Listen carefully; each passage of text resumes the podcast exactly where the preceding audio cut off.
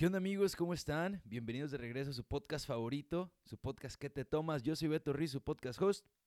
Les quiero dar una pequeña reseña de lo que fue la plática de esta semana con Corina Hierro. Corina es una inmigrante mexicana que llegó a Estados Unidos desde muy pequeña. Tenía muchas ganas de platicar con Corina porque aparte de que fue reportera, ganó premios como reportera bilingüe para las dos de las televisoras más grandes en los Estados Unidos. También Corina hoy es la community manager y es un founding member de Chamba Latina. ¿Qué es Chamba Latina? Pues Chamba es una aplicación en la que los empleadores de cualquier tamaño pueden encontrar staff de manera bilingüe para sus compañías. La verdad es algo muy importante porque a veces ha sido difícil para personas que no hablan inglés encontrar trabajos utilizando estas aplicaciones o estos sitios de internet que ya en sí, la neta, dan un chingo de miedo utilizar. Así que tenía ganas de platicar con ella porque no habemos tantos latinos trabajando en tecnología tampoco, lo cual se me hizo súper interesante. Aparte de escuchar su, su perspectiva viniendo de una mujer, primera generación, trabajando en tecnología, haciendo un cambio, ¿no? Porque durante la pandemia tuvieron un rol fundamental los, los chavos de chamba, ayudando a la comunidad latina a encontrar trabajo en su idioma, cabrón que es algo que no se ve tanto. Entonces, les dejo aquí el episodio. La verdad estuvo súper divertido. Hablamos también acerca de cómo se utilizan las redes sociales, no solamente para crecer tu negocio, para crecer tu personal branding, pero también cómo lo utilizan las compañías, porque ella como community manager, una de sus responsabilidades es platicar con influencers y contratarlos para que les hagan campañas. Así que espero que les guste el episodio. La neta disfrutó un montón la plática. Utilizamos una nueva aplicación para grabar este episodio porque Corina y yo estamos en lugares diferentes y me gustaría saber qué opinan. Déjenme en los comentarios de YouTube o mándenme un mensaje en Instagram o al Instagram de qué te tomas y díganme qué piensan acerca del, del audio de este episodio. Les encargo que se suscriban y si no lo han hecho, pues que nos dejen una reseña en iTunes o en ah, Spotify. ¿Sale? Cuídense y nos escuchamos el siguiente episodio. Chao.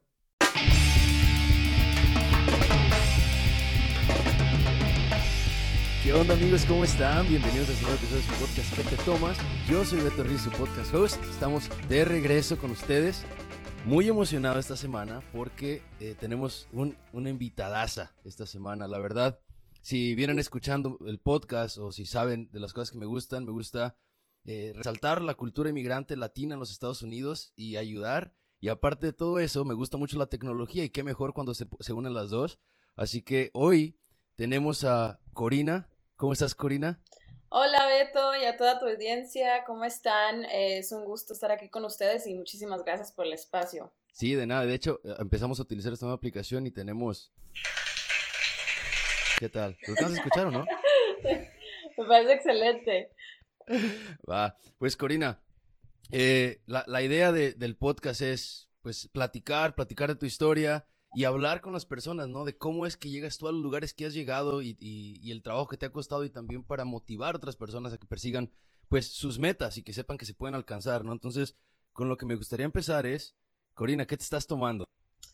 Hoy me estaré tomando eh, un vinito, no sé cómo se le llama en español, dice dessert wine, es el vino para los postres. Ah, pero pues es lo que hay ahorita, está muy rico, es eh, un vino más dulce. Listo. Sí, yo quería acompañarte con un vino también. Busqué en todos los cajones, no tengo, pero yo me hice una paloma. Ah, mi, Salud, mis favoritas. Salud. Así es. Oye, Corina, a ver, platícanos. Sé que llegaste a Estados Unidos como inmigrante y me gustaría saber, pues, cómo, está la onda, cómo llegas a Estados Unidos, cómo es que tú tomas la decisión o tus papás toman la decisión. Sí, eh, como quien dice, no, no, no no llegué acá, sino me trajeron porque no fue decisión propia, ¿verdad? Pero yo estaba muy pequeñita, eh, tenía siete años, esto fue en el 2000. Em, mis papás decidieron traernos acá a Estados Unidos, ya que mi papá se había venido seis meses antes. Eh, nos venimos en el verano del 2000, entonces él se había venido seis meses antes y luego ya cuando había conseguido pues algún trabajo, varios trabajos, ya como que nos dio luz verde, ya se pueden venir. Entonces, eh, en camionazo desde Chihuahua, Chihuahua hasta acá, hasta Denver. Y acá he vivido mi vida desde entonces. Y, oye, te viniste, te viniste en camión entonces. Eh, quiero quiero hablar un poquito de eso porque está lejos la tirada desde Chihuahua, Colorado. Y cuando se vinieron, eh, porque me reflejo un poco en tu historia, te, y ahorita te voy a decir por qué, pero cuando se vinieron, dejan todo lo que ya tenías, o sea, cuando estabas allá, me imagino que tenías tu casa, tenías tus cosas, ¿no? Entonces lo dejas todo y se vienen, o, o qué decidieron traerse, tengo curiosidad. ¿Qué nos trajimos? Pues nos trajimos nuestras maletas, nuestra ropa, yo me acuerdo mucho de una mochilita de un Winnie Pooh que yo traía eh, acá en la espalda. Em, cuando me dieron la noticia, yo me di, o sea, yo, yo estaba medio triste, así como que, ¿qué está pasando? Eh, me dijo mi mamá hay que ya despedirse de sus amiguitas porque ya nos vamos a, Estados Unidos. ¿Cuántos años tenías? Si te puedo preguntar. Sí, sí, sí, yo tenía siete años, siete años. Ok, siete. sí. Wow, estaba súper chiquita. Te digo porque cuando nosotros nos venimos, yo tenía 17. Y nosotros nos venimos en coche, nosotros somos de Jalisco y teníamos un carro. Creo que esto nunca lo he platicado en el podcast, de hecho. Teníamos un, coche que mi papá se llevó a México y lo legalizó en México. Eh, me acuerdo todavía cuando, cuando lo trajo entonces, cuando regresamos a Estados Unidos en ese carro, era un Buick como del 94 viejito, entonces lo tuvimos que legalizar ahora para Estados Unidos para regresar, pero fue bien chistoso porque pues nos trajimos una trailer, ¿no? Con, o sea, un trailer con todas nuestras cosas. Venían mis hermanas, mi mamá eh, y yo, mi papá. Entonces, venían, tengo todavía, me da mucha risa y le, tiro carrilla a mi mamá porque tenemos toppers y ollas que se vinieron con nosotros de México. Tenemos ya 14 años aquí. Sí, sí, y digo, guau, ma, oye, qué cosas que, que te, te, trajiste todas esas cosas, ¿no? Porque pues obviamente a veces uno piensa, pues nos vamos.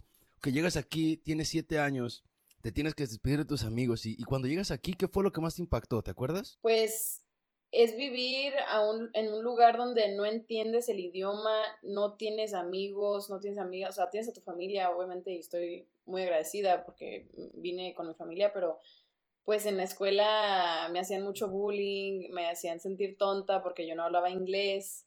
Entonces, eh, fíjate que hay, hay cosas que yo no recuerdo, pero mi mamá sí. Me, ella me decía que yo venía casi que a diario llorando de la escuela porque yo no tenía amiguitas. Y las amiguitas que si eran bilingües no me querían ayudar.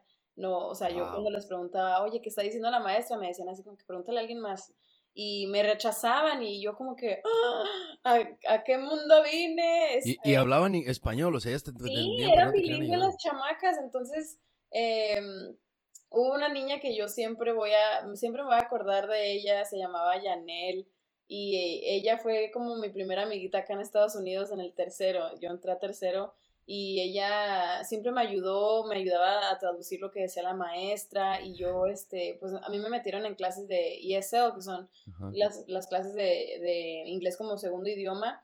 Y me acuerdo mucho también algo muy impactante que me pasó. La maestra se llamaba Miss Grobon y ella sí hablaba inglés y español, pues nos, nos enseñaba inglés. Eh, yo le decía, por favor, sígame hablando en, en español porque yo no le entiendo en inglés.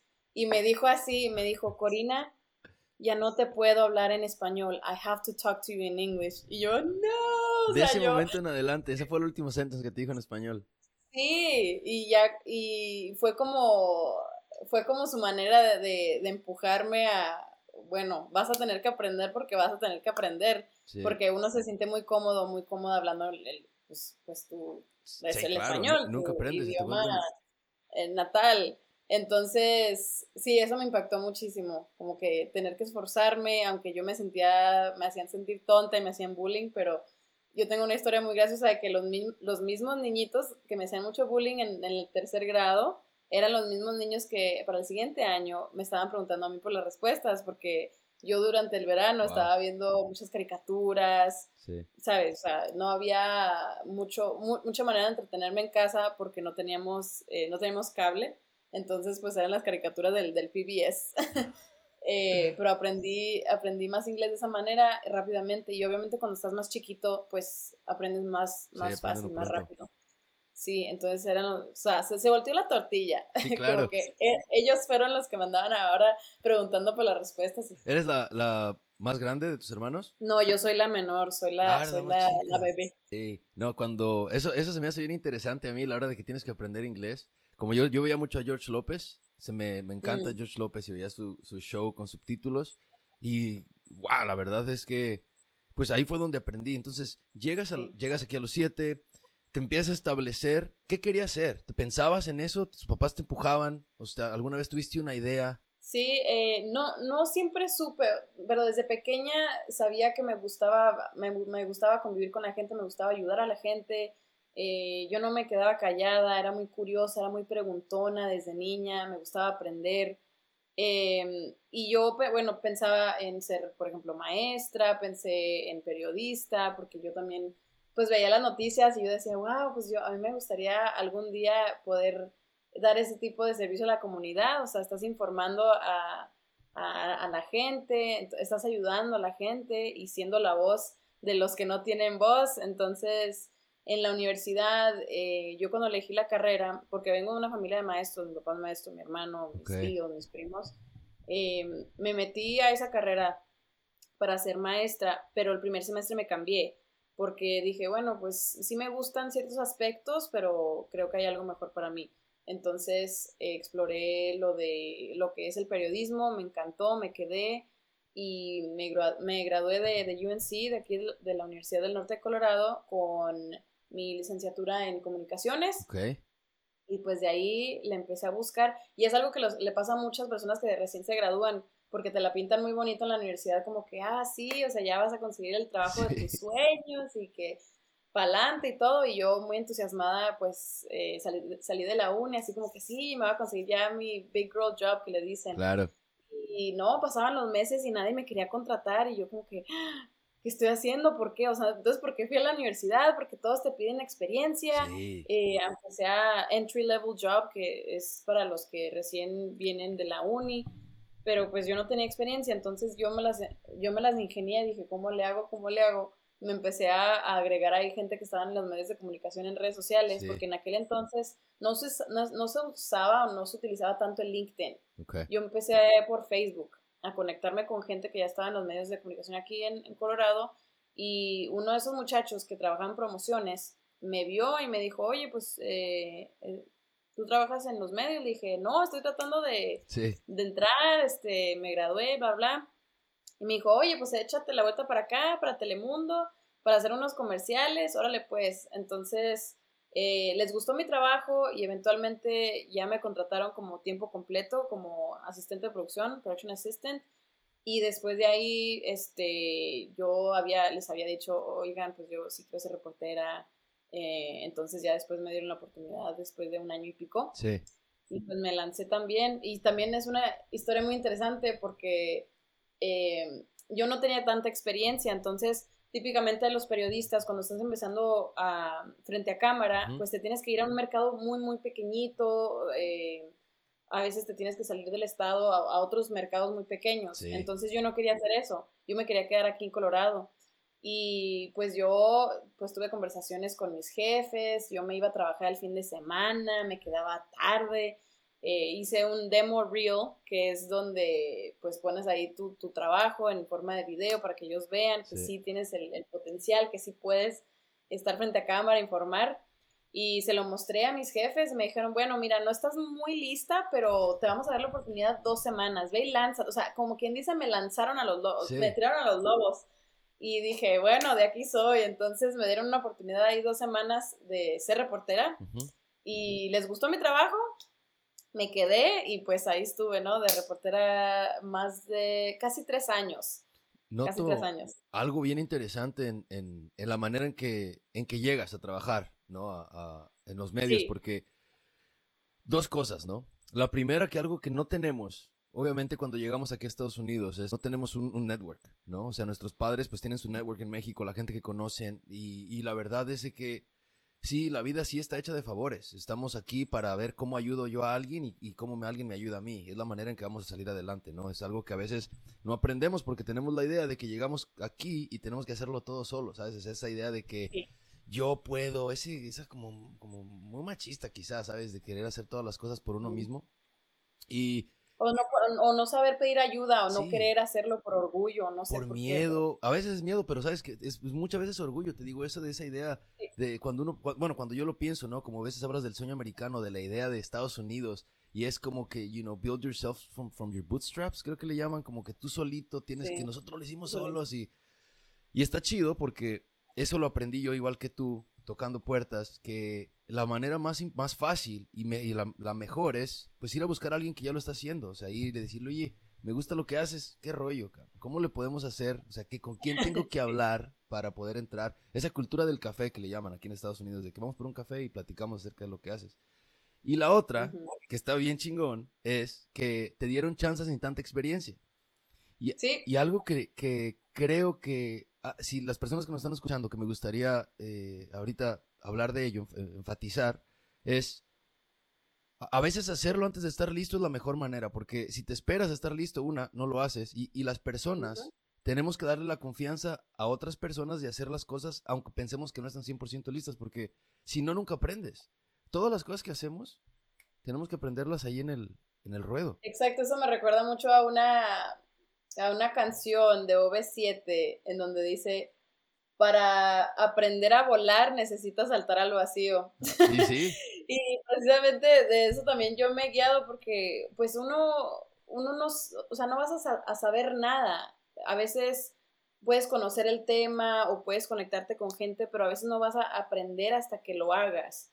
Y la experiencia también te da mucho, muchos aprendizajes. Obviamente, por ejemplo, para mí yo tenía muchísimo miedo, o sea, estoy empezando, estaba, no sé, jovencita, 21, 22 años. Tenía una, una, una, meta en mente, no sabía cómo iba, iba a llegar, pero te las ingenias y buscas y preguntas, preguntando también se llega a Roma, entonces también así me, me, encanta que también se ve mucho en la comunidad latina que nos echamos la mano. Entonces, eh, yo tenía también amigos ahí en, que eran productores y me echaron la mano con, con lo que sea, con críticas constructivas, mira, mejora esto, mejora el otro. Y durante ese tiempo que estuve de reportera, pues sí me, me, gané varios premios eh, por, por mi trabajo. Entonces yo quedé feliz, afortunada de haber podido tener esa experiencia y, como quien dice, aventarte, porque el miedo, el miedo paraliza a mucha gente.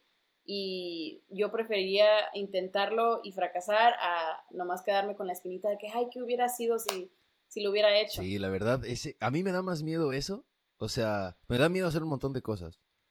Pero tengo más miedo a, a, a, no hacer las mismas cosas. Como hay una frase que me gusta un montón, que lo he mencionado en algún episodio, que es el fracaso. El miedo al fracaso y al dolor son peores que el fracaso y el dolor mismo. Y la neta, e, eso es, eso es lo que me mueve. Te quiero preguntar, a ver, mientras hacías todo esto, ¿no? Que llegas obviamente eres inmigrante, tienes dos culturas, llegas aquí, empiezas, haces algo que es bilingüe, para empezar, o sea, cuando empiezas a trabajar en journalism es algo que te representa. De todas las cosas que, hiciste y de los errores que has cometido eh, profesionalmente, ¿cuál crees que te ha ayudado más y cómo creciste? Porque creo que hay un momento en el que decimos, o sea, somos esta persona y hay un switch que cambia, que dice, ok, ¿sabes qué? ahora tengo que hacer esto. ¿En qué momento te pasó a ti? Porque dices que querías ser maestra. Em, fueron, fueron momentos de, que pues uno tiene que mantenerse firme en su decisión y, tener una mente abierta que si no te funciona algo, pues vas a encontrar siempre la manera. Siempre me pongo en la cabeza, yo siempre encuentro la manera, yo siempre encuentro la manera. Porque el universo siempre conspira a tu favor. Sí, sí, es cierto. Entonces, yo, yo queriendo ser maestra, pues tomé la decisión de que, no, el primer semestre mm, como que no, no era algo que me llenaba así al 100%, pero bueno, técnicamente también estar frente a cámara o, hacer, esto del periodismo o emprender, este, toma también mucha fuerza de voluntad, disciplina, etc. Entonces yo sabía que tenía esas cualidades para poder hacerlo. Dije, de aquí soy, le voy a dar, si no funciona, pues ahí me las ingenio para encontrar algo más, pero comenzó desde ahí empiezas a hacerlo de chamba. Porque, oye, también en redes sociales tienes, tienes un following súper fuerte. ¿Cómo te animas a veces para, para, o sea, para estar presente? Te digo, porque me cuesta un montón de trabajo. Esta pregunta es para aprender yo y para la gente que lo quiera hacer, que, que también se anime. O sea, para estar constante, ¿tienes alguna, eh, lo manejas y dices, ok, esa semana voy a postear esto o nada más vas? Mm, fíjate, eh, donde tengo más seguidores es en TikTok. En TikTok he podido, bueno, yo, yo empecé sin el plan, o sea, yo nomás así como que voy a empezar a subir videos, a ver a quién le puedo ayudar con mis consejos. Y me empezó a seguir gente y llegué, ahorita estoy como en 100, casi en 130 mil personas que me siguen en TikTok y yo como que, ¿de dónde sucede esto? Este, pero no, no tengo una manera ni nada, sino que usar el, el arte del storytelling. Es algo que hemos estado haciendo desde los cavernícolas que se reunían ahí em, con la fogatita, platicar. Entonces es algo, es algo que es universal, o sea, funciona en todos lados. Cuando la gente se conecta, se conecta con tu historia o les aportas algo de valor o los entretienes. Por eso ese es el motivo por, la cual, por el cual la gente te sigue. Tienes que entretenerlos o, este, ofrecerles algo de valor, pero mi, en, o sea, mi pensamiento nunca, nunca, fue ese, como que, ay, voy a, voy a obtener ahí muchos seguidores ni nada, sino que yo empecé a compartir cosas de mi vida, eh, consejos o cosas que me estaban sucediendo, cosas que aprendí, y la gente me empezó, me empezó a seguir, entonces no tengo una fórmula exacta, pero siento que esas cosas siempre funcionan porque también, bueno, de la experiencia que tengo de la televisión, pues la gente conecta contigo cuando, cuando ellos te comparten su historia, o los escuchas, o, igual tú platicas con ellos, se conectan contigo. es algo muy bonito que, que, nos ha dado también las redes sociales y el Internet, que es un arma de doble filo, yo sé, pero eh, hay que usarlos para bien. Sí, la neta, eh, creo que de las cosas malas que vinieron de, la pandemia, no, de las cosas buenas, perdón, de las cosas buenas que vinieron de la pandemia, creo que eh, esto es uno, ¿no? Que puedes, creo que nos, nos abrió la, la, la, nos animamos a pensar que podemos platicar con más gente, no necesariamente que tenemos que estar físicamente, o que para podernos conocer, como yo hice un montón de amigos virtuales, personas que no he visto nunca, eh, Yo también, sí. Y, y, ahora nos mandamos mensajes y nos damos consejos o cotorreamos y les tengo una confianza y una amistad, ¿sabes? Antes algo que, que, que no lo hacía, no sé, es algo que... Y lo veo en, los chicos de ahora, o sea, las personas de la generación antes que nosotros, ya como que vienen así, como con el chip. Siempre me muero de risa porque digo, como si me escucho tan viejito, cuando digo, no es que ya los morros ya vienen con el chip, ya esa la raza ahorita ya este, nace súper tecnológica. Y hablando de, tecnología, es un perfect segue for, the next question, que es eh, la aplicación de Chamba. Algo que, hablando de la tecnología, creo que tenemos que aprender a utilizarla más y a utilizarla mejor. Y entre esas cosas, ¿no? Está obviamente cómo conocer más personas, pero cómo conocer más personas y cómo conseguir trabajos. Entonces, ¿cómo empieza este rollo de, Chamba Latina? Porque no, no es muy común que latinos desarrollan aplicaciones. Y a mí me entró muchísima curiosidad y quiero enfatizar eso de cómo, o sea, platícanos, ¿qué, qué onda? Sí, eh, fíjate, es también una historia muy interesante. Yo me salí de, de los medios en diciembre del 2019 y justamente unos meses después comenzó la pandemia. Entonces, eh, yo no me salí sin, sin, tener un plan B ni nada, solamente sabía que quería seguir ayudando a la gente, pero fuera de, de, ese ámbito laboral de, de, las noticias, porque, bueno, atravesamos ahí un capítulo muy difícil eh, con otros compañeros que se salieron casi al mismo tiempo que yo. Entonces yo estaba ahí en un, momento de crisis y yo le rogaba también a, Dios, al universo, o sea, llévame por un camino donde yo pueda seguir ayudando a la comunidad. La persona que me contactó fue Diego Montemayor, él es el, director de, Chamba. Él tuvo la idea originalmente en el 2019.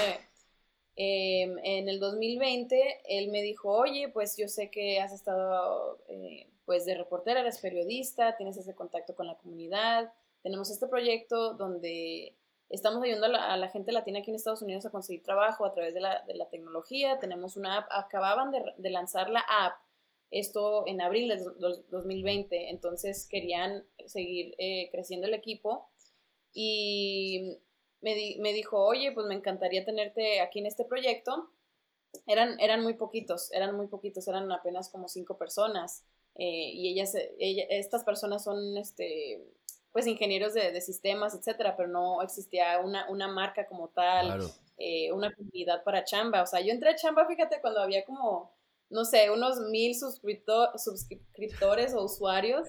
Entonces, eh, Diego me, dijo como que necesito una persona que me ayude acá con esto para eh, dar a conocer la app y poder ayudar a más personas. Entonces le dije, no, pues amo, vámonos. Me encantó la misión y me encantó la visión que tenía Entonces, em, desde entonces, desde la pandemia, le estamos eh, dando dura a, lo que es eh, la app y esto, o sea, ha sido un trabajo tremendo porque imagínate, yo no, yo no vengo de la tecnología y muchos de nosotros que estamos en chamba no, no venimos de ese, de ese background. O sea, yo no, yo no codifico, yo no soy programadora ni nada de eso, pero pues tengo otras habilidades. Entonces, pues nos pusimos a, a poner ahí en redes sociales. Yo, yo manejo las redes sociales, hice mucho con, con, las noticias para poder dar a conocer la aplicación, no solamente aquí en Colorado, pero en California, California y eh, a nivel nacional.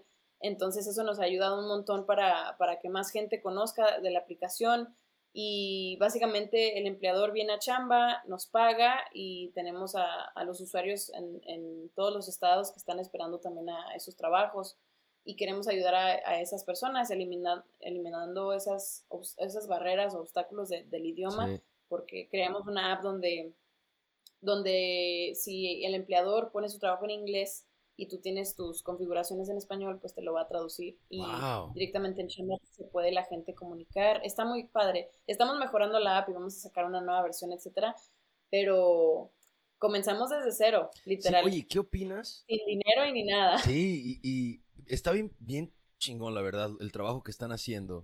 Pero tú que estás trabajando en una, en, en una área, ¿no? O es algo que, que, usualmente no trabajamos los latinos o los hispanos, ¿sabes? No es como que desarrollamos muchas apps, existen, pero pues las, usualmente no somos nosotros, ¿no? Y ahora ya estamos en este campo. Algo que he notado, que, que se me hace bien interesante, y tú que trabajas en medios, me gustaría eh, escuchar tu punto de vista. El poder que estamos teniendo los latinos e hispanos eh, Latinx ahorita no se había visto. O sea, como la influencia tan grande. ¿De qué crees que viene ese cambio? O sea, ¿cómo lo ves tú desde, o sea, el área en la que estás trabajando? Somos, somos, somos iguales y aportamos muchísimas cosas a, la economía, a la nación, a la cultura. Entonces, pienso que también, pues, ha, habido como un, sentido como de unidad, que la unidad hace la fuerza, pero pienso que también las redes sociales han, funcionado a, nuestro favor para, para, unirnos más, para, así como lo acabas de decir, para conectarnos más. Y, oye, y cuando estás haciendo el marketing, trabajas porque en redes sociales tienen un following muy grande. Y trabajan con influencers, me imagino. Sí, trabajamos con, con varios influencers y creadores de contenido. ¿Cómo es esa relación? Porque se, se, se, es usualmente como que está muy, como que, uh, there is gatekeepers, I want to I wanna say. No, it's not easy to, to understand, you know, cuánto, cuánto cobran, cómo se trabaja, es por post, por historia. ¿Cómo está el choque de trabajar con influencers? Es algo eh, bien complicado porque al principio pues tú tienes que conocer sus métricas o sus números. Eh, no te puedes basar, cuando hablas con un influencer para una colaboración pagada, no te puedes nomás basar en el número de seguidores, tienes que ver el engagement, cuántas vistas tienen, etcétera. Entonces el primer paso es contactarlos, decirles un poco de lo que es la compañía, saber si les interesa. Entonces ya a través de varias conversaciones hay influencers que a veces tienen su propia agencia de influencers eh, que los manejan o managers. Entonces tienes que entablar esa, esa conversación de eh, cuánto cobran, eh, cuál es el, el, media kit que tienen ustedes, cuáles son tus precios básicamente. Y ya ellos te pueden decir, pues mira, te cobro tanto por un TikTok o te puedo dar un package de tres TikToks y un live por tanto. O sea, es como un negocio como normal. O sea, tú, tú puedes poner el precio, pero también tienes que hacer tu investigación de cuánto más o menos está el mercado para este tipo de influencer con este número de seguidores. Y, y puedes por hacerte esa pregunta, ¿cuánto está el mercado? Como por ejemplo, tú tienes un following de alrededor de 10.000 en Instagram, ¿no? Y como 120.000 en TikTok. Entonces, 130.000, perdón, 130.000, te quité 10. ¿Cómo, este, como si alguien te, te, llamara a ti, o sea, ¿cuánto cuesta? ¿Cuánto, ¿Cuánto, cuesta una historia, por ejemplo? ¿Cuánto cuesta un pues post? ahorita, ahorita no, he no he hecho colaboraciones pagadas todavía. Eh, aunque sí me han llegado marcas, eh, es algo bien raro porque tienes que negociar también, tú saber tu valor, o sea, eh, en, estos números ando, etcétera.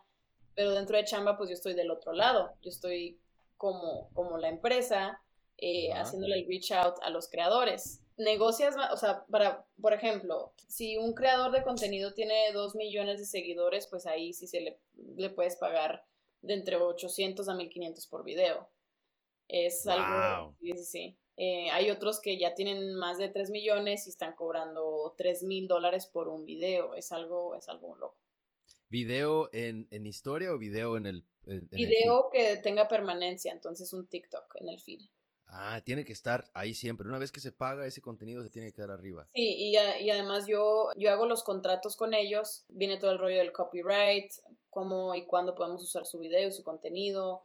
Sí, teníamos, tengo todavía, o sea, la, curiosidad, porque obviamente pues entiendo que, que, que, hay creadores de contenido que cobran, ¿no? Y, y está chingón, porque si estás haciendo, porque toma mucho tiempo hacer un video, pareciera como que hacer un video es nada más, sabes, enchilame otra, pero en realidad no es así, es, o sea, ¿cuál es el script? ¿De qué tengo que hablar? ¿Dónde ver la luz? La cámara, la edición, un video, bueno, yo soy malísimo para hacer TikToks y, por ejemplo, cuando intento hacer uno, planeo como por tres horas, grabo como por una para un video de 15 segundos. Este... Sí, yo, no hay que darle mucho pensamiento también, porque fíjate, lo que me he dado cuenta es que a la gente le gusta mucho la autenticidad, o sea, que seas tú. Le gusta, con, o sea, a la gente le gusta conocerte por quien tú eres. No, no le gusta a la gente que trata de aparentar o ser perfecto, perfecta en cámara ni nada.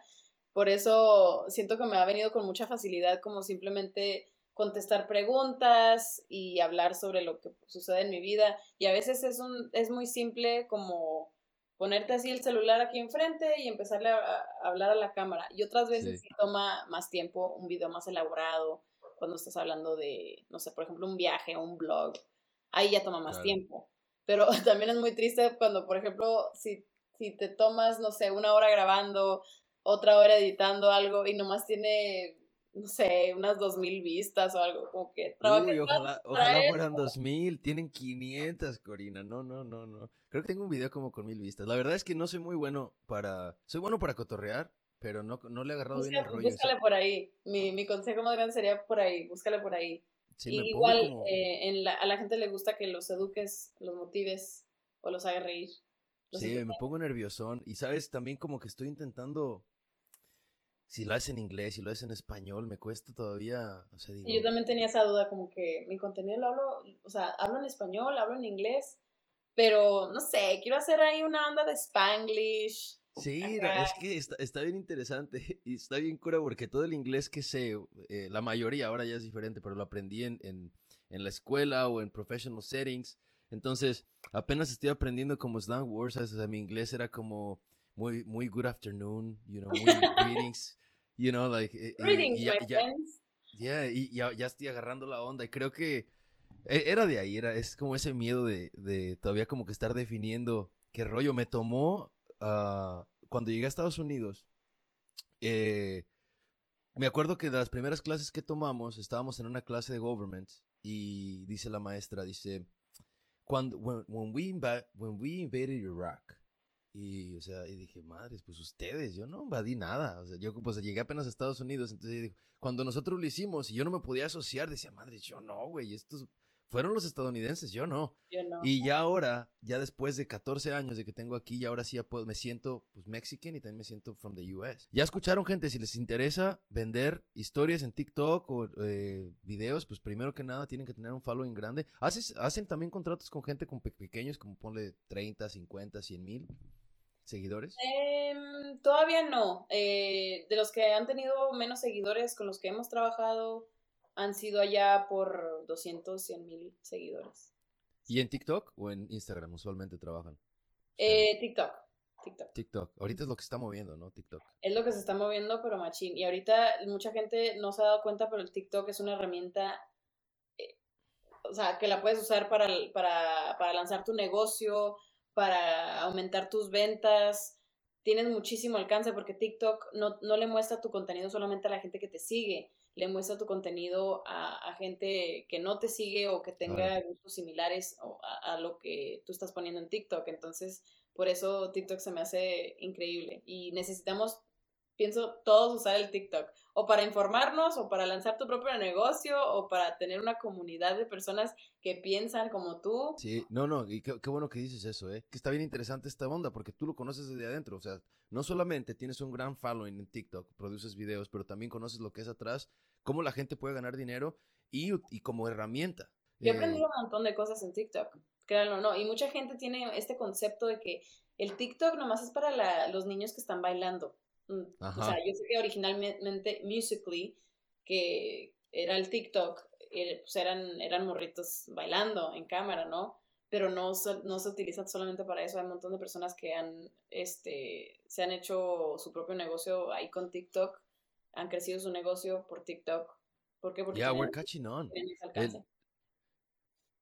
ahora, esta, esta pregunta es, también yo lo quiero aprender. Hablaste de autenticidad, pero a la hora del personal branding, o sea, ¿qué, ¿Cómo, how do you do it? Do you think? O sea, tú pensaste, ok, yo quiero que mi persona sea, quiero educar, quiero, o sea, la comunidad latina. ¿Pensaste específicamente, quiero que esto me defina o nada más dejaste que, pasara?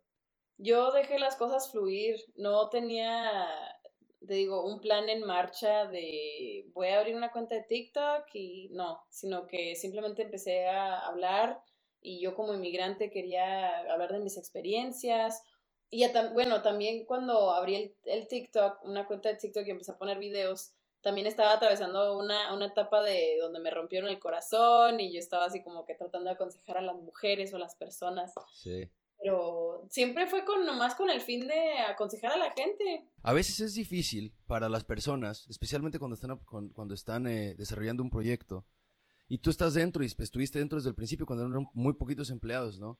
¿Cómo le hacen ustedes? Porque hay mucha gente que tiene muchas ideas, ¿verdad? Hay ideas de, pueden ser un... Pero nunca las Sí, exactamente, o sea, por el miedo. El miedo y aparte también a veces son las barreras que hay de, de que no sabemos por dónde empezar, ¿no? Y en, este, en esta área, ¿no? De, de, desarrollar aplicaciones, ¿cómo, cómo pasa eso? ¿Cómo, cómo se, se, cómo se consiguen inversionistas, especialmente en un área donde digo, los, los latinos no estamos tan metidos? ¿Cuál fue su proceso para ustedes llegar a ese lugar? Pues fue bastante inestable porque cuando buscas a, una persona que, pueda hacer una inversión grande, pues tienes que ya traer algo a la mesa. Entonces, cuando obtuvimos la primera eh, inversión, pues fue a través de una conexión de, de, una de las personas que trabaja dentro del equipo. Después continuamos con la aplicación. De hecho, hubo un, tiempo que sí se nos acabó el dinero y ya no podíamos trabajar en, chamba. Eh, tuvimos que conseguir otros trabajos, tuvimos que irnos un poco, alejarnos un poquito del proyecto y ya después lo retomamos ya cuando logramos conseguir más dinero. Nosotros entramos a un programa que se llama Techstars, que es una aceleradora, dicen. es para startups. Y por ahí también pudimos obtener... Eh, conexiones, logramos una inversión mucho más grande que la, anterior, que la anterior. Ya cuando tengamos esto más establecido, queremos también ayudar, ayudar a otros emprendedores. No tengan miedo, usen sus recursos en este mundo de la tecnología, porque sí, por lo mismo no se ven muchos latinos. En, sí, este porque aparte de que no estamos tan metidos, te digo, no, no hay una manera de... Bueno, hay, pero no las conocemos. Así como ustedes están facilitando esa idea de, de chamba, y les, de hecho, les platicamos, ¿no? Chamba es una aplicación en la cual las personas eh, podemos ir, tú lo buscas en internet, descargas la aplicación, haces tu perfil y te salen todos los trabajos que puedas, para los que califiques o estés buscando en español y tú puedes aplicar en español. Está muy chingón porque eso no se veía antes. De hecho, o sea, a veces eh, es, es muy confuso para las personas de ya aplicar un trabajo. O sea, de, desde el principio, desde siquiera pensar es, es difícil. Dices, ay cabrón, pues es que en dónde. Entonces esta, esta aplicación lo que hace es que facilita... ¿Me pasé algo o hay algo que falte que no, que no mencioné? No, es básicamente lo que hacemos, conectar a empresas con trabajadores latinos. Y ahora que, que van creciendo, ¿cuál es la meta? O sea, ¿cuál, cuál, como Dentro me dijiste en ese rato, teníamos mil suscriptores, esa palabra que difícil de pronunciar, ¿eh? Suscriptores. Por eso le cambié palabra, usuarios, usuarios. tenían mil usuarios en un momento y ahorita, ¿cuántos usuarios hay? Eh, ya somos una familia de chambeadores de más de 170 mil. 170 eh, a nivel nacional. Ahí, va la cosita, ahí va la cosita. Qué chingón. ¿Y cuál es, cuál es su meta? Primero queremos queremos lanzar chamba bien en, en todo Estados Unidos, estar eh, en un lugar donde ya tengamos tracción de ambos lados, empleadores y usuarios en cada rincón de Estados Unidos, pero también queremos extendernos a Latinoamérica eh, a nivel mundial. Bueno, eso puede pasar años, ¿verdad? Pero eh, queremos establecernos bien en Estados Unidos, tener algo bien concreto aquí y luego ya nos podemos ir extendiendo a otros países porque nos llegan un montón de mensajes de, de personas en Colombia, en México, en Argentina, hasta de España, traigan chamba para acá, acá no hay chamba, y pues ahí poquito a poquito, ahí la llevamos. Y es que, ¿sabes? O sea, está haciendo algo en serio, pero lo está haciendo como, como jugando de alguna manera, ¿sabes? O sea, desde la palabra se siente, se siente friendly. Y, tengo yo esta idea que me gustaría saber tú qué piensas. De que la gente nos tomamos las cosas muy en serio. O sea, está bien ah, tomarse las cosas en serio, ¿no? O sea, como cuando estás hablando con alguien, te, digo, un Zoom meeting, por ejemplo, llegas y, hey, what's happening, everybody? You know, like, thank you for joining us today. It is a pleasure to be with eh, eh, ¿Por qué no podemos hablar normal? ¿Por qué no les puedo decir, hey, what's up, guys? corporate talk. Sí, y, y, qué raro, ¿no? ¿Qué opinas tú de ese rollo? De ser siempre de cierta manera, comportarte, hablar, expresarte de cierta manera y pues no, o sea, a mí me gusta decir güey, a mí me gusta expresarme con malas palabras también y no sé por qué, no, no sé, ¿quién inventó eso? ¿Quién sabe? ¿El profesionalismo? Creo que, no, y está bien ser profesional, porque creo, pero creo que lo tenemos que cambiar. Ah, de alguna manera siento que también eres así, o sea, que tomas las cosas en serio, pero no significa que tienes que estar sin humor, ¿sabes? O sea, que no te puedes reír de cierto. Que es el momento perfecto porque la gente aprende más, se siente más cómoda en el momento que te avientas un chistecillo. Y yo por lo menos me siento así y, y, quiero, quiero cambiar ese día. Se me hace súper padre que desde el nombre lo ponen así y la gente se debe sentir súper cómoda hablando con ustedes porque pues es si se llaman chamba, déjales mando un mensajito, ¿no? A ver qué rollo. Es un nombre humilde. O sea, que, muchas personas también conocemos el nombre, nos identificamos con chamba, no solamente en Estados Unidos, en México, en otros países latinoamericanos utilizan chamba como para chambear, para trabajar. Sí, la verdad.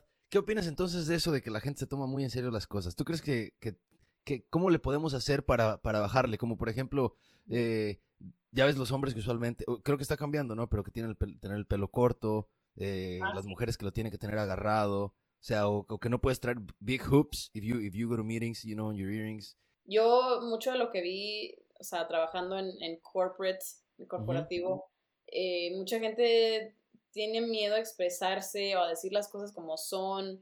Eh, no sé, pero siento que muchas de esas cosas están cambiando, no solamente por la pandemia, pero también por estas nuevas generaciones donde sí preferimos que las compañías sean más flexibles, o sea, nos gusta estar, este, no sé, más cómodos, trabajar eh, de, diferentes maneras y no siempre tiene que ser igual, no, no tenemos que tener las mismas maneras de, de laborar que han tenido durante 50, 100 años. Y la tecnología está cambiando mucho de eso. ¿Por qué? Porque ya puedes trabajar desde la casa, eh, ya puedes trabajar desde México si quieres, desde otros países. Entonces está muy, está muy, muy padre y además el Internet pues ha traído muchas oportunidades a muchas personas que anteriormente históricamente no las tenían, pues claro. Sí, definitivamente. Ahora estoy intentando también aprender de, de cómo es llegar a un lugar, a una posición de poder siendo mujer porque pues obviamente pues yo no lo voy a entender nunca, ¿no? Porque no estoy, no estoy en zapatos, pero lo quiero entender y me gustaría que, que, nos eduques en eso. Ahora tú estás en un lugar donde puedes tomar decisiones, donde tienes que hablar con personas que a lo mejor en algún momento no se imaginaron que iban a estar hablando con una mujer latina eh, o, con una mujer en general, ¿no? Ah, ¿Viste, tuviste pushback en algún momento? Y bueno, es que es algo, mm, es algo a veces también difícil porque siendo, por ejemplo, una de las únicas mujeres en, el proyecto, somos, somos pocas, eh, pero acá en esta, porque estamos divididos en, dos países, Colombia y acá, y acá estoy trabajando con, con, puro hombre y típicamente en estas juntas con eh, gente como inversionistas, otros CEOs, otros eh, jefes ejecutivos, pues no se ven muchas mujeres, pero pues si tú te sientes segura de ti misma, de, lo que traes a la mesa, de que también tienes conocimiento, cuentas con las herramientas, con las habilidades, de estar también a su nivel, eh, es muy importante también tú darte tu lugar, aunque la gente diga, diga, ay, latina o una cara bonita, no ha de saber, pobrecita o lo que sea, pues tú tienes que expresarte y, darte tu lugar como, como emprendedora también. Exigir. Exigir, este, yo soy de las personas que no se queda callada. Si veo algo que no me gusta, no me da miedo expresarlo y siento que nos tenemos, o sea, mucho se basa también en, el miedo, que no actuamos, que no expresamos, que no hacemos, que no nos movemos.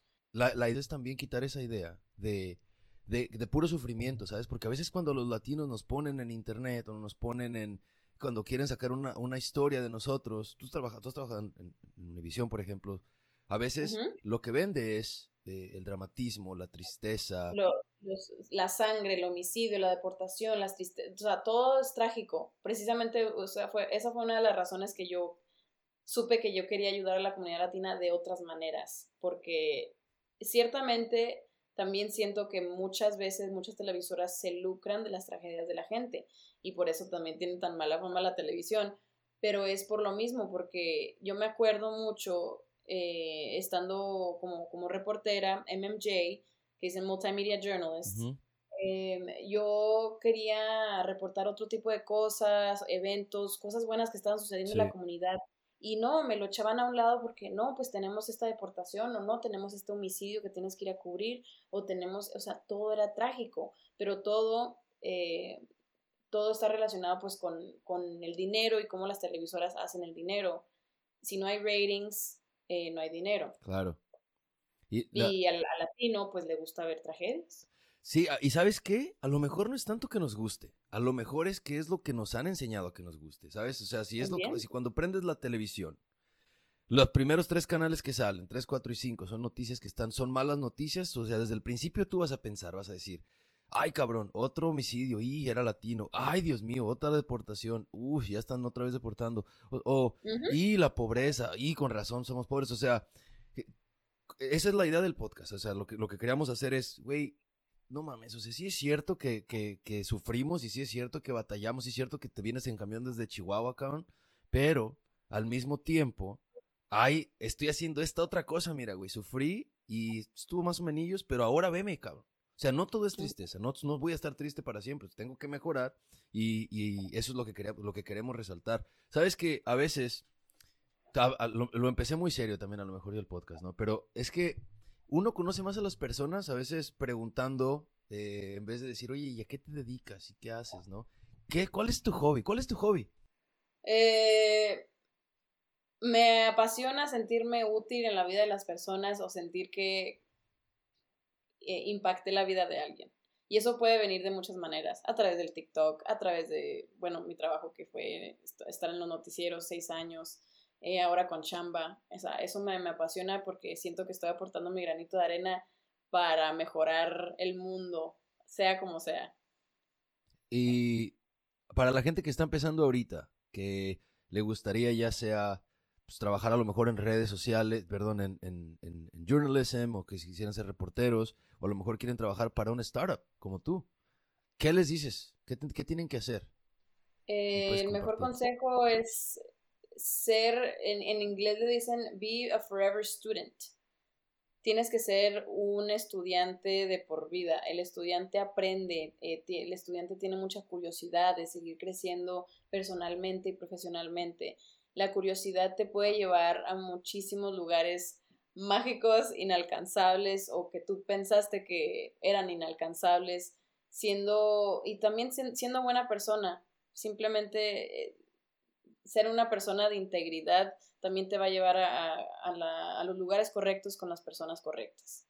A veces te digo, no creemos que we don't feel that we belong, you know, like I, wanna, quiero remover esa, me gustaría ser parte del movimiento que remueva esa idea de que hay lugares en los que no son para nosotros, o sea, que todo es para nosotros. Si se te antoja ser político, puedes ser político. Si se te antoja, no porque vengas de un lugar donde quizá no se ha hecho, significa que, que no es para ti, ¿no? Entonces, ya saben, si les interesa trabajar en tech o si tienen preguntas, pues ¿cómo te pueden encontrar en redes, Corina? Sí, conéctense conmigo si les interesa este mundo de la tecnología. Me pueden encontrar en Instagram, arroba Corina Hierro, me pueden encontrar hasta en TikTok, arroba yo soy Corina, o me pueden enviar mensaje también, eh, un correo electrónico en corinah arroba lachamba.app.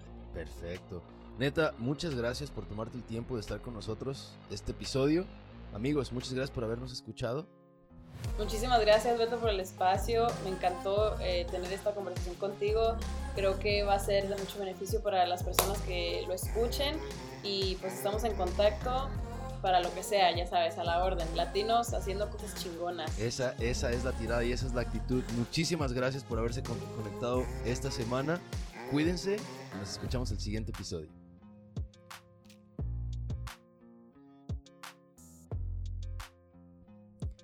Raza, muchas gracias por escuchar el episodio esta semana. Ahí te encargo que nos dejes un review en Apple Podcasts y en Spotify. Ya sabes, síguenos en tu plataforma de podcast favorita o en YouTube para que te avisen cuando salga el siguiente episodio. Nos puedes contactar en arroba betorrizo-bajo o en arroba que te tomas-bajo en Instagram y en Twitter. También nos puedes seguir en YouTube como arroba betorrizo o como que te tomas podcast. Music this week was by La Noche Oscura, LESFM, and from the Silverman Sound. This episode was produced and edited by me, Beto Rizzo. Photo and lighting was provided by Jean Reynoso, who you can follow on Instagram as at GNR underscore photo. Yo soy Beto Rizzo, and you're listening to Que Te Tomas. Bye.